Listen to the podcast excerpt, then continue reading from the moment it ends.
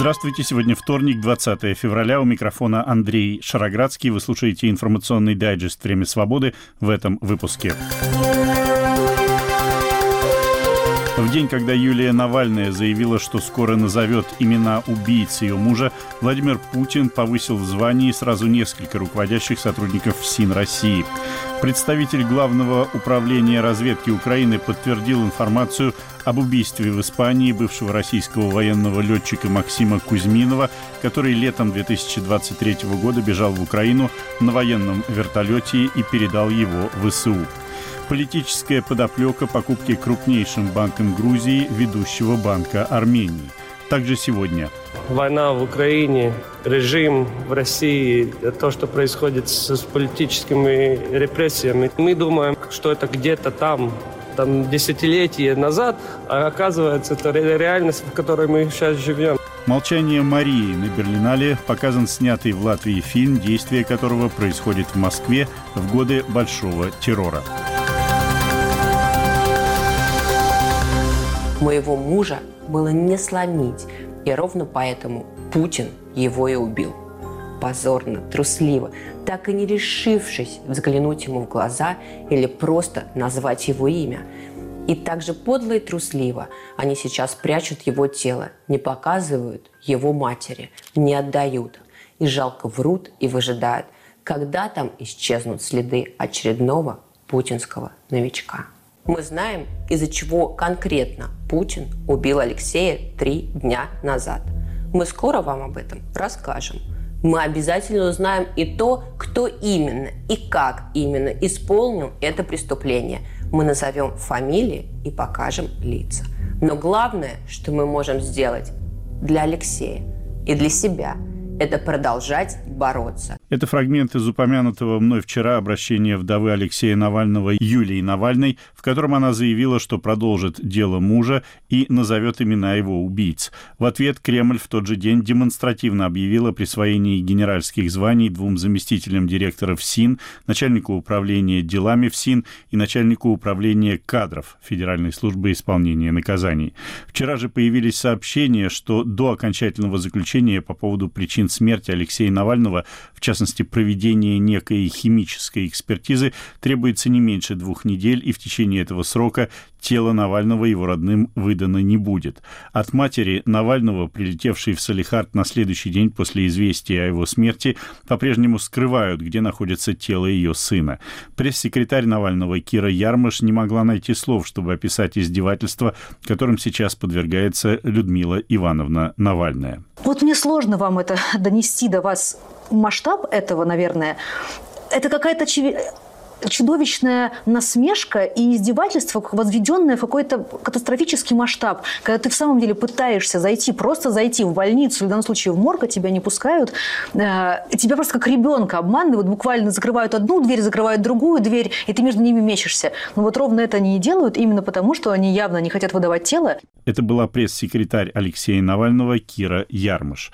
Журналистам в этих условиях приходится по крупицам собирать информацию, касающуюся обстоятельств смерти смерти Алексея Навального при анализе камер видеонаблюдения был замечен автокортеж, предположительно перевозивший тело Навального из поселка Харп, где находится колония, в которой он сидел, в Салихард, административный центр Ямало-Ненецкого автономного округа.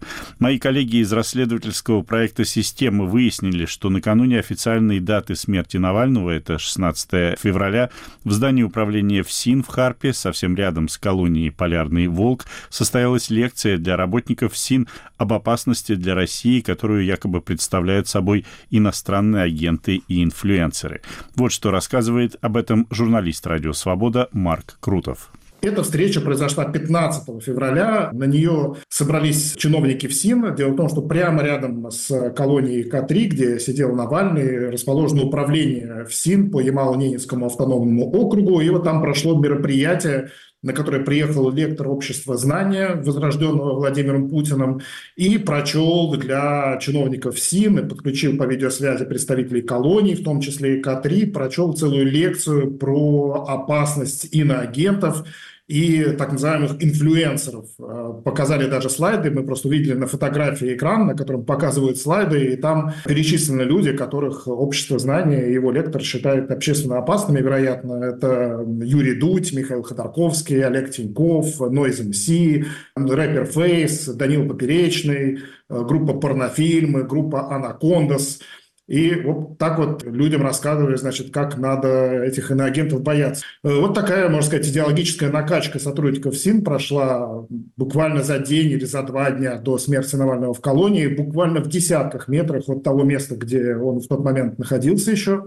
И нам показалось интересным, что такие мероприятия проводятся вот прямо для сотрудников СИН, что им рассказывают, кто является, грубо говоря, врагами народа, показывают лица этих людей. Но фотографии Навального, по крайней мере, на тех слайдах, которые можно можно заметить на фотографиях, опубликованных в официальном аккаунте ФСИН, не было. Это был корреспондент «Радио Свобода» Марк Крутов. Удалось также установить имя начальника медсанчасти в колонии, где сидел Алексей Навальный. Этого человека, отвечающего за здоровье заключенных, зовут Алексей Лисюк, хотя на сайте ФСИН указано другое имя. О подробностях его биографии и о характеристиках, которые дали Лисюку знакомые с его работой люди, рассказывает мой коллега Сергей Добрынин. Родился он в городе Уссурийск, э, потом он переехал в Краснодарский край, окончил Кубанский медицинский университет и довольно долго жил в городе Кропоткин. Там он возглавлял, то есть был главврачом э, Центра эпидемиологии и гигиены в небольшом городке, э, тоже в Краснодарском крае. После этого он где-то в 17 году переехал достаточно неожиданно с, из теплого Краснодарского края в Ямало-Ненецкий автономный округ, где работал в похожей организации, тоже в Центре эпидемиологии и гигиены в городе Салихард. Причем, если он у себя на юге работал главврачом, то в Салихарде он работал уже на должности начальника отдела по работе с запросами пациентов. После этого, где-то через год, он достаточно неожиданно ушел из грубо говоря, гражданской системы медицины, он ушел в систему ФСИН и начал работать э, в колониях. Сначала в колонии номер 18 в поселке Харп. И вот э, весной или летом прошлого года он перешел в ИК-3, тоже в поселке Харп. Это человек, который как минимум по должности отвечает за здоровье заключенных в исправительной колонии номер 3 в Харпе. Поэтому он лично отвечал за здоровье Алексея Навального. При этом, насколько плохо он понял свои обязанности, сказать сложно. Мы пообщались с одним бывшим врачом этой колонии, который знал Лисюка, и он говорит, что он не такой уж плохой специалист, и все организовал там лучше, чем было до него. В то же время по профессии он, видимо, врач-гигиенист, то есть он небольшой специалист в медицине, скорее медицинский организатор, и о том, э, какие там были условия медицинские для заключенных, остается только, только догадываться. Формально, в любом случае, ответственность это лично его, и делал ли он что-то плохое или что-то хорошее, по мере своих сил, мы пока что не знаем, но будем это изучать рассказывал корреспондент «Радио Свобода» Сергей Добрынин. И, как я уже упоминал вчера, больше всего задержанных полицией на акциях памяти Алексея Навального в пятницу и в минувшие выходные было в Петербурге.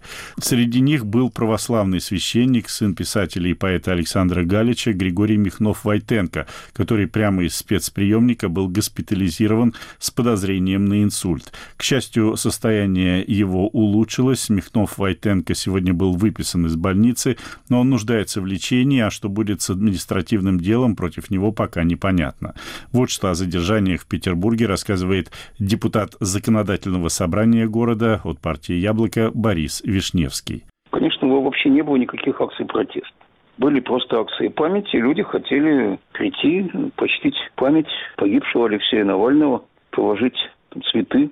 Никто не ходил с плакатами, не скандировал никаких лозунгов и устраивал шествие. Люди просто хотели отдать долг памяти усопшему, на что имеют полное право. Ну, результат около 200, если точно, то 199 рассмотренных судами административных дел, 177 человек отправлены под административный арест на срок от суток до 14 там, суток. Остальные получили или штраф, или исправительные работы. Конечно, к закону это, на мой взгляд, не имеет просто никакого отношения, потому что люди не совершали никаких нарушений общественного порядка задерживали тех, кто положил цветы, не сразу отошел от памятника жертвам репрессий, или тех, даже кто отошел, задерживали иногда по дороге. И все это, повторяю, к закону отношения не имеет, потому что ничего незаконного люди не совершали. Там нигде не написано, что люди не имеют права пойти и положить цветы. И даже ужас после этого какое-то время постоять у этого мемориала касается истории Григория Михнова-Войтенко, она вообще еще более абсурдная, потому что его задержали прямо на выходе из дома, как известно, и он ни в чем не участвовал, не успел участвовать, и никого никуда не призывал, он всего лишь написал в своих сетях, что собирается отслужить панихиду. Я бы просил бы задуматься, что как-то так, что в стране, которая, как нам говорят, поголовно православная почти, где превыше всего православные ценности, традиции и вера, православный священник хочет совершить христианский обряд – его за это арестовывают и хотят судить. Вот как-то это плохо, это вяжется с уважением к вере, к ценностям, к традициям и так далее. Интересно, что Русская Православная Церковь утром еще до задержания Григория выступила специальным заявлением, что, дескать, не обращайте внимания на его призывы, он не имеет отношения к РПЦ. Конечно, не имеет. Он архиепископ Апостольской Православной Церкви, но это такая же религиозная организация, как РПЦ, имеющая столько же прав, и у РПЦ нет монополии на проведение христианских обрядов. Это право есть у любой христианской организации. Апостольская православная церковь официально зарегистрирована. Никто не подвергает это сомнению. Но почему-то наша метрополия решила, видимо, таким путем свою лояльность подтвердить. Хотя ну, для меня, человека неверующего, совершенно непонятно, а почему там, собственно, РПЦ не благословила никого из своих священников отслужить такую панихиду. Это ведь точно совершенно по-христиански. Даже если усопший был противником существующей власти и политического режима. Ну и что? Но тем не менее решили дистанцироваться. В отличие от отца Григория. Где-то часов до 9 вечера в пятницу, в день известия смерти Навального, люди спокойно клали цветы, никто их не задерживал. Потом где-то часов в 9 начали их вдруг задерживать. И в субботу тоже задерживали, еще в большем количестве. Значит, очевидно, концепция поменялась повторяю, я не вижу никаких нарушений закона, которые бы совершили бы эти люди. Они не причинили никакого вреда никому. Они нарушили общественный порядок. Это никак не нарушает общественные интересы. Они не хулиганили, не вытаптывали газоны, никому не мешали. Но было решено почему-то это пресечь. На мой взгляд, это крайне неумное решение. Ну, дали бы людям спокойно положить цветы, и что бы случилось? Да ничего. Это был депутат Законодательного собрания Петербурга от партии «Яблоко» Борис Вишневский, а Борис Надеждин, политик, который продолжает попытки оспорить свое отстранение от президентских выборов, написал в своем телеграм-канале, что, по его мнению, цитата, «трансформация боли от потери политика Алексея Навального в желание отомстить, причинить страдания в ответ не поможет». Конец цитаты. Надеждин предложил каждому подумать об Алексее Навальном, сходить в церковь и поставить за него свечку. Чтобы вновь обрести надежду, Надеждин советует вспомнить родных и любимых, провести с ними время. Важно вспомнить о деятельности, которая вас радует. Мне очень нравится читать хорошие книги, слушать музыку, сочинять и петь песни. Я каждый день стараюсь ходить на прогулки и по возможности плавать в бассейне. Когда был помоложе, бегал на лыжах и играл в футбол. Написал в своем телефоне телеграм-канале российский оппозиционный политик Борис Надеждин. Вы слушаете информационный дайджест «Время свободы». Сегодня вторник, 20 февраля. Тема выпуска представляю я, Андрей Шароградский. Испанское государственное информационное агентство ЭФЭ со ссылкой на, цитаты, источники, близкие к расследованию, подтвердила распространенную в прессе 19 февраля информацию об убийстве в Испании бывшего российского военного летчика Максима Кузьминова, который летом прошлого года бежал в Украину на военном вертолете и передал этот вертолет ВСУ. Информацию о смерти Кузьминова подтвердил представитель Главного управления разведки Украины Андрей Юсов. Представители российских спецслужб ранее открыто заявляли, что получили приказ ликвидировать Кузьминова. Рассказывает наш мадридский украинский корреспондент Виктор Черецкий.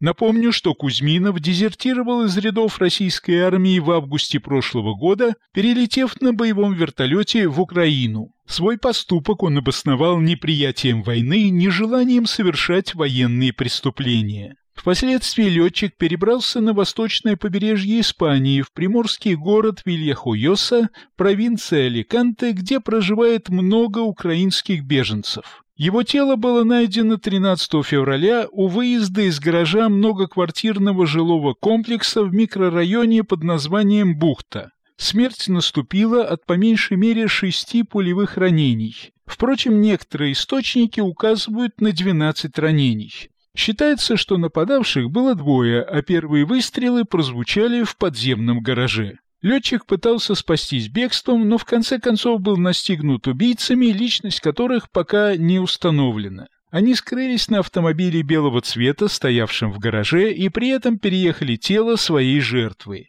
Убийство Кузьминова вызвало широкую огласку и резко отрицательную реакцию испанской общественности. Здесь полагают, что он был убит российскими спецслужбами. Пресса напоминает, что речь идет не о первой расправе над неугодными Кремлю лицами и что подобное тем более недопустимо, поскольку производится на территории чужих государств. Журналист Начо Карейра над всеми аналогичными случаями нависает тень российского президента. Известно дело Александра Литвиненко. Он умер в Великобритании от отравления полонием. Литвиненко критиковал Путина и его режим. Там же были отравлены бывший офицер Скрипаль, считающийся в Москве предателем, и его дочь. Был обнаружен мертвым в своем доме и общавшийся с Литвиненко предприниматель Березовский. Его смерть якобы наступила в результате самоубийства. Он тоже был вынужден иммигрировать эмигрировать, поскольку выступил против Путина, став одним из наиболее ярых его критиков. Между тем, из материалов следствия стало известно, что летчик Максим Кузьминов не проживал в жилом комплексе «Бухта». У одного из жильцов даже сложилось впечатление, что речь идет о рабочем, ремонтировавшем какую-то квартиру. Свидетелей убийства практически не было, поскольку дом в это время года пустует. Он используется в основном для летнего отдыха. Что касается автомобиля убийц, то он был сожжен в поселке Кампельо в 20 километрах от места расправы. Расследование ведет гражданская гвардия, испанская жандармерия. Учитывая жестокий характер убийства, основной версией причин расправы стало сведение счетов. Отмечается, что у жертвы были найдены документы на имя гражданина Украины 33 лет. Жандармы сразу же заподозрили, что эти документы могли не соответствовать личности убитого. Последнее, как отмечает испанская пресса, не удивляет, поскольку Кузьминова могли снабдить этими документами украинские власти, чтобы ему было легче скрываться. Похоже, что эта мера оказалась недостаточной. Факт смерти Кузьминова подтвердили 19 февраля спецслужбы Украины. Одновременно можно сделать вывод, что, оказавшись в Испании, россиянин не попросил ни защиты, ни политического убежища у местных властей. Виктор Черецкий для Радио Свобода, Мадрид. Кремль, между тем, продолжает захватывать заложников с американским гражданством, которых он, скорее всего, рассчитывает обменять на осужденных в Европе и США сотрудников российских спецслужб. Сегодня в Екатеринбурге была задержана Ксения Карелина, получившая американский паспорт в 2021 году. Спецслужбы действовали по схеме, похожей на схему ареста нашей коллеги из татаро-башкирской службы Алсу Курмашевой. Приехавшую в Россию навестить родителей Карелину вначале арестовали на 15 суток по администрации административному делу о мелком хулиганстве, но не отпустили после отбытия этого срока, а предъявили обвинение по статье о госизмене, якобы за финансирование ВСУ. В социальных сетях Карелиной можно найти посты в поддержку Украины, и, как выяснил правозащитный проект «Первый отдел», в день начала российской агрессии против Украины, то есть 24 февраля 2022 года, Карелина перевела со своего счета в американском банке 51 американский доллар и 80 центов фонду «Разом for Ukraine». Сегодня же Верховный суд в Татарстане признал законным арест журналистки татаро-башкирской службы «Радио Свобода» Алсу Курмашевой. Вы слушаете «Время свободы». Крупнейший в Грузии банк Bank of Georgia купил 100% акций ведущего в Армении банка Америя Банк. В Тбилиси считают, что сделка не могла состояться без предварительной политической договоренности властей Армении и Грузии.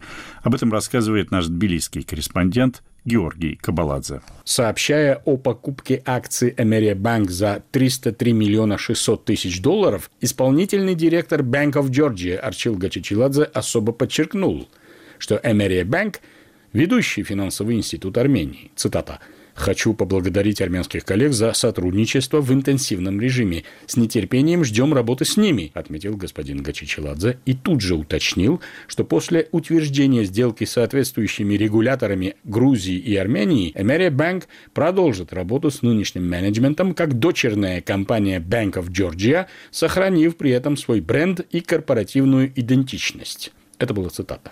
А Bank of Georgia благодаря этой сделке – цитата, «расширит географический ареал работы путем входа на быстро растущую экономику», заключил господин Гачичеладзе. Правда, по некоторым пока окончательно не подтвержденным данным, Bank of Georgia планирует сменить название Emery Bank и провести ребрендинг армянской компании. Бывший президент Национального центрального банка Грузии Роман Гоциридзе сказал в интервью «Радио Свобода», что у банковской сделки есть очень сильная политическая и даже, может быть, геополитическая составляющая, особенно если учесть, что крупнейшим акционером Эмери Банк является миллиардер Рубен Варданян, находящийся сейчас в бакинской тюрьме после событий вокруг Нагорного Карабаха. Напомню, что в ходе Валдайского форума президент Путин напрямую обратился к президенту Алиеву с призывом освободить Варданяна из бакинской тюрьмы. И в это время крупнейший грузинский банк покупает ведущий банк Армении, в котором значительный пакет акций принадлежит именно миллиардеру Варданяну.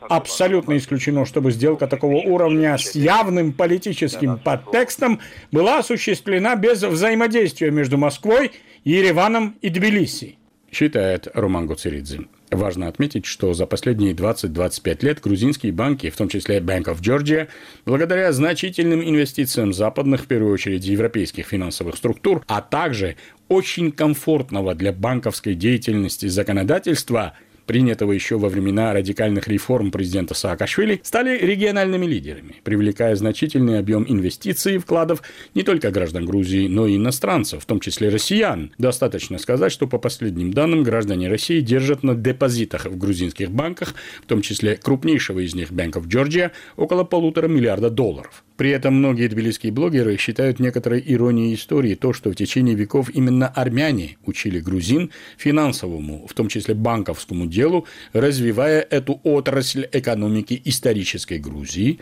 а сейчас крупнейший армянский банк стал полноценной собственностью Банка Грузии. Георгий Кубаладзе для Радио Свобода, Тбилиси. Время свободы. Фильмы о сталинских репрессиях приобрели печальную актуальность, и неудивительно, что в России их запрещают. Специальный корреспондент «Радио Свобода» на Берлинале 2024 Дмитрий Волчек рассказывает сегодня о фильме «Молчание Марии». Этот фильм был снят в Латвии, но его действие происходит в Москве в эпоху Большого террора. Латвийский режиссер Давис Симонис в фильме «Молчание Мария» рассказывает страшную историю последних лет жизни актрисы немого кино Марии Лейка. Уроженка Риги, она работала в немецких театрах, много снималась, в том числе в фильме «Мурнау. Сатана». Ее дочь Нора вышла замуж за сотрудника советского посольства и уехала в СССР. Нора умерла при родах, и Мария Лейка решила забрать маленькую внучку – ее убедили остаться в Москве и играть на сцене латышского театра «Скатове». Большой террор уничтожает театр, идут волны арестов. В декабре 1937-го забирают Марию Лейко.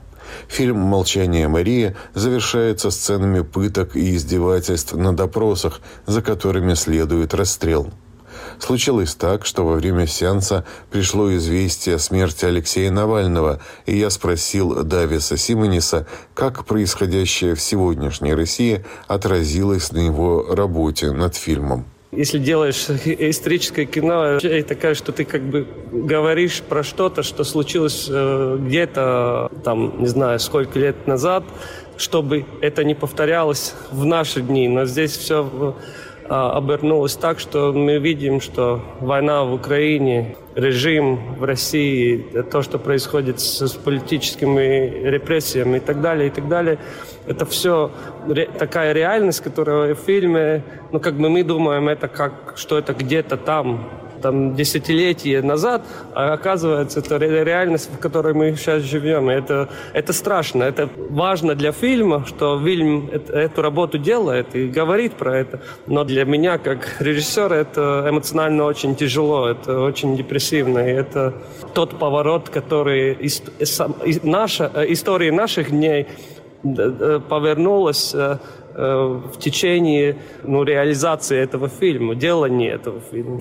Ваш предыдущий фильм был о стене между несколькими государствами, ну, в стене, от, от, как бы отделяющей, условно говоря, Запад от России и Белоруссии, да?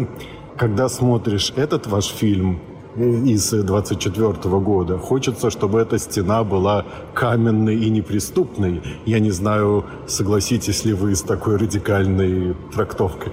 Да и нет. Я думаю, обязательно, если мы думаем про тот режим, который сейчас в России, эта стена должна быть такой же, которую никак не перелезти или не знаю, что с ней сделать. Но я все-таки думаю, что какая-то надежда может, может быть очень маленькой, но все-таки остается. Очень много людей в Москве даже не думают про войну. И вообще живут роскошно в ресторанах, роскошно, да, танцах да. и так Но там уже все, это все. Там уже ничего хорошего, это уже ну, это тотальная дегенерация. Ну, там какая-то тотальная потеря морального э, компаса. И то, что люди уже не может идентифицировать такое на, на, настоящее зло, да, вот это все уже, ну, если это потеряно, тогда это нету дороги назад уже, да, и, и в том смысле, мне кажется, фильм мне, для, для меня тоже очень важен, чтобы как-то напоминать э, людям про то, что вот эта идентификация зла, она очень важна. И в том смысле мы там можем говорить вот так, ну, у нас там уже война, да, ну, понятно, война, там погибают люди, но все равно у нас самих своя жизнь, мы как-то должны продолжать жить. Но это значит, у нас эта концентрация уже где-то потерялась. И вот я очень надеюсь, что фильм в каком-то смысле, он это, эту концентрацию на как-то четочку вернет, что мы понимаем, что это наше главное задание вот эта идентификация зла и борьба с злом. И если мы вот так расслабимся, да, тогда все, с нами тоже ничего хорошего не произойдет. Латвийский режиссер Давис Симонис. Его фильм «Молчание Марии» о трагической судьбе актрисы Марии Лейко был показан на Берлинском кинофестивале. Дмитрий Волчек, Радио Свобода, Берлин. Это был информационный дайджест «Время свободы». Его тема представил я, Андрей Шароградский, продюсер выпуска Андрей Амочкин. Наш подкаст можно слушать на сайте «Радио Свобода». К вашим услугам популярные приложения подкастов и наша платформа на базе хостинга YouTube «Радио Свобода Лайв». Подписывайтесь на нее и на телеграм-канал «Время свободы». У меня на сегодня все. До свидания.